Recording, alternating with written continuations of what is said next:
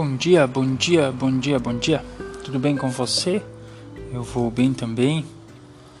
E estamos iniciando mais uma semana na graça do Senhor. E estamos aqui mais uma vez para trazer uma palavra de encontro ao seu coração e para falarmos do nosso amado Jesus.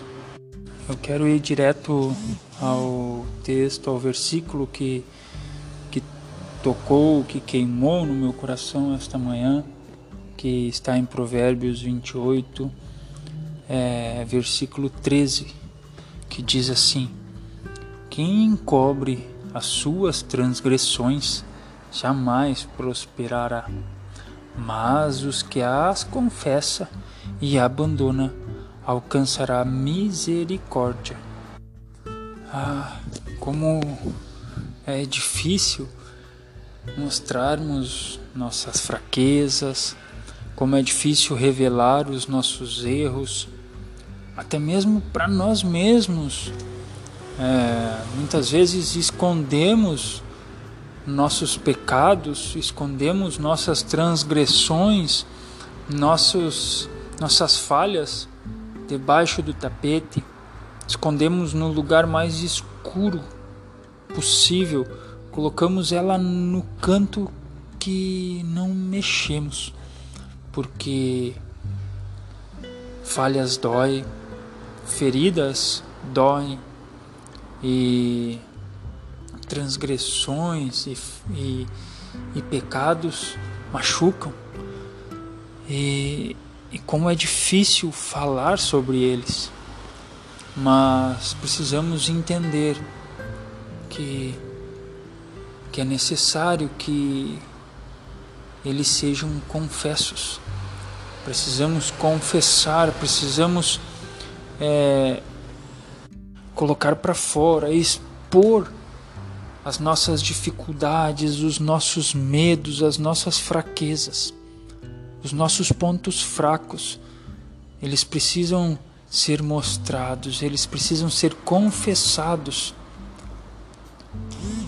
para que através disso, através dessa confissão, eles sejam tratados, eles sejam curados, seja derramado azeite, seja feito um curativo e eles sejam cicatrizados. Precisamos chegar ao nosso Pai, confessar a Ele tudo aquilo que tememos, tudo aquilo que vem nos desgastando, que vem nos maltratando, que vem sugando a nossa felicidade. Quando estamos doentes, nós vamos até o médico e relatamos tudo o que estamos passando. Relatamos os nossos sintomas, então ele nos prescreve o medicamento, o tratamento. Assim é com nossa vida espiritual e emocional. Nós não podemos esconder os nossos problemas. Feridas encobertas, elas não podem ser tratadas. Por isso, precisamos nos achegar ao Pai, achegar a Deus e relatar os nossos sintomas, relatar tudo aquilo que estamos sentindo, para que o tratamento seja dado a nós. Precisamos também confiar em nossos irmãos e dividir os nossos fardos, dividir aquilo que está ficando muito pesado em nossa vida. Precisamos ser humilde e reconhecer que precisamos uns dos outros. E Provérbios 28, no versículo 14, diz também: Feliz é aquele que sempre teme o Senhor, mas o que endurece o seu coração cairá na desgraça. Meus amados irmãos,